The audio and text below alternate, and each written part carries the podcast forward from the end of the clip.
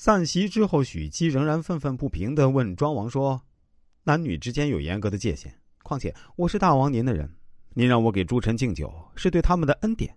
有人竟敢当着您的面调戏我，是对大王您的侮辱。您不但不查不问，反而替那小子打掩护，这怎么能肃上下之礼，正男女之别呢？”庄王笑着说：“你这妇道人家就不懂了。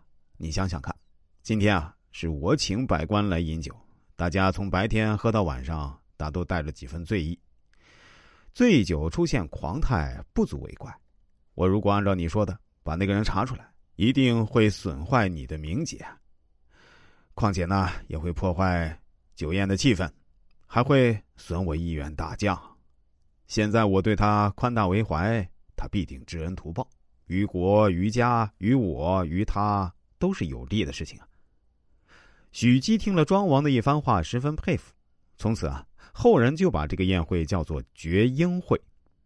七年之后，公元前五九七年，楚庄王兴兵伐郑，前部主帅乡老的副将唐角自告奋勇，带领百余名士卒做开路先锋。唐角与众士卒奋力作战，以死相拼，终于杀出一条血路，使后续部队兵不血刃杀到郑都。这使得庄王非常高兴，称赞说：“老将军了当益壮，进军如此迅猛，真是大长我军威风，为楚国立下大功啊！”乡老回答说：“这哪里是老臣的功劳，都是老臣副将唐角的战功。”于是啊，庄王下令召唐角来，准备给他重赏。谁知唐角却回答说：“微臣。”受大王恩赏已经很多，战死亦不足回报，哪里还敢受赏？庄王很奇怪，以前并没有赏赐他，何以如此说呢？唐角接着说：“我就是绝缨会上捉了许姬秀子的人，大王不处置小臣，使臣不敢不以死相报。”楚庄王感慨的说：“如果当初明烛治他之罪，怎么会有今天效力杀敌的猛士啊？”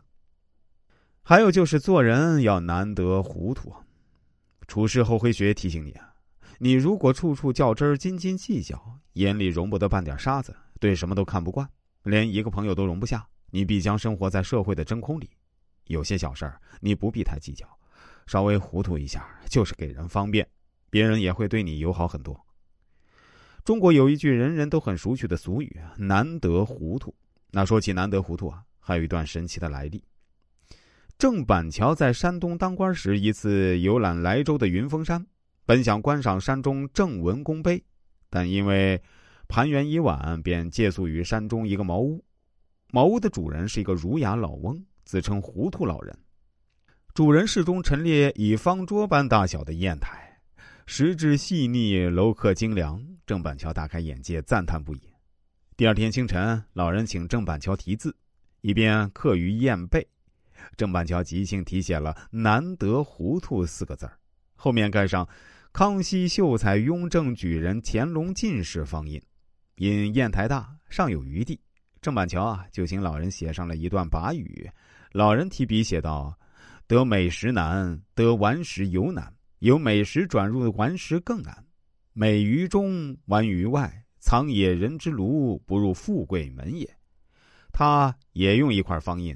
自为院士第一，乡试第二，殿试第三。